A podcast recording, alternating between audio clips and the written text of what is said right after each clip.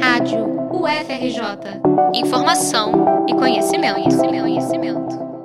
O ideal é ficar em casa, mas sair ainda é necessário para ir ao supermercado, farmácia ou até mesmo para trabalhar como é o caso de muitos brasileiros que atuam em serviços essenciais e não podem se dar ao luxo do isolamento social. Nessas situações, como se proteger da Covid-19? O especialista em epidemiologia, Guilherme Werneck, do Instituto de Estudos de Saúde Coletiva da UFRJ, dá orientações para você sair de casa e se manter protegido. Nesse caso, é, as precauções principais, eu diria, seria evitar sair nos momentos de maior pico e aglomeração no transporte público, sair de preferência com um kit de limpeza, um pedaço de sabão de coco, um, um pouco de álcool gel, porque várias situações em que a gente vai se deparar, a gente pode ter até acesso à água, mas eventualmente não vai ter acesso suficiente para fazer a higiene das mãos.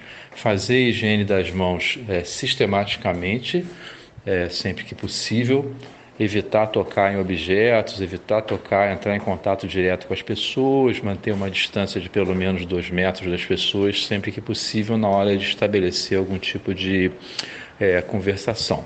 As máscaras não são recomendadas nessa situação. O Ministério da Saúde recomenda o uso de máscaras cirúrgicas descartáveis apenas quando há algum quadro suspeito ou confirmado de coronavírus e para profissionais de saúde, cuidadores e pessoas que estão próximas de alguém com sintomas da Covid-19, como tosse, coriza, febre e falta de ar. Se você ou alguém que mora contigo apresentar algum sintoma, não saia de casa. Há também outras recomendações de segurança, como evitar a circulação de objetos vindos da rua. Assim que chegar em casa, tire os sapatos, bolsa, mochila e coloque em uma área próxima à porta e vá direto tomar um banho.